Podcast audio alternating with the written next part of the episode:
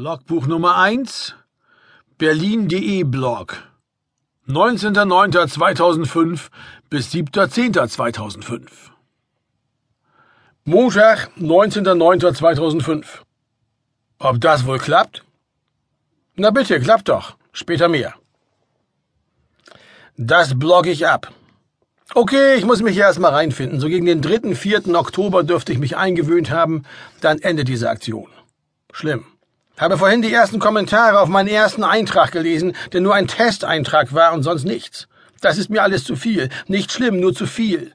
Kriege ich sofort Hemmung. Das ist ja wie Piepshow mit Gespräch. Habe daher beschlossen, ab sofort keine Kommentare zu diesem Blog mehr zu lesen. Allen anderen seien sie allerdings empfohlen und sei es nur aus Unkenntnis. War auf dem Kudamm, kam am Geschäft von Villeroy und Boch vorbei und musste dabei an Udo, unseren früheren Busfahrer, denken, der immer, wenn er aufs Klo ging, sagte, er ginge jetzt auf die Villeroy und Boch Ausstellung. Später ein Interview mit dem Spiegel, von dem man noch nicht genau sagen kann, ob es gebracht wird, aber sehr nett. Hab wahrscheinlich zu viel geredet und zu viel Quatsch, mache ich immer. Erik Haut von Berlin Online schrieb mir zur Einstimmung, Wichtig hierbei ist vielleicht noch der Hinweis, dass es sich beim Bloggen schickt, auf andere Blogs einzugehen. Das kommt mir komisch vor. Da muss ich erstmal drüber nachdenken.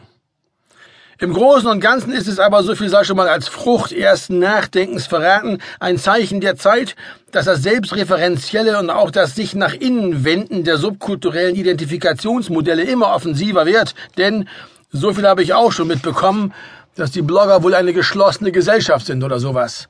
Jeder blockt für jeden und jeder gegen alle. Alte Kumpel und so. Thomas Knüver zum Beispiel blockt fürs Handelsblatt die folgenden Zeilen aus virtuelle Papier.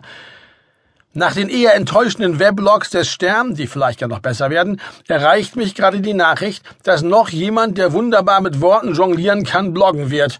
Sven Regner und die Mannschaft von Element of Crime. Element of Crime ist, das sei für die Nichtwissenden ergänzt, eine wunderbare deutsche Gruppe, die herzverbiegende, romantisch schräge Musik zu Gehör bietet.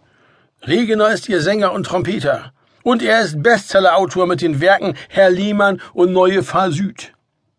Tja, und dann zitiert er den Quatsch aus unserer IOC-Website von wegen ein Blog wird kommen und so weiter, um dann unten drunter noch zu schreiben, vielleicht macht Regner ja nach dem 4. Oktober noch weiter, dann hätte Klein Bloggersdorf die Hauskapelle, die es verdient.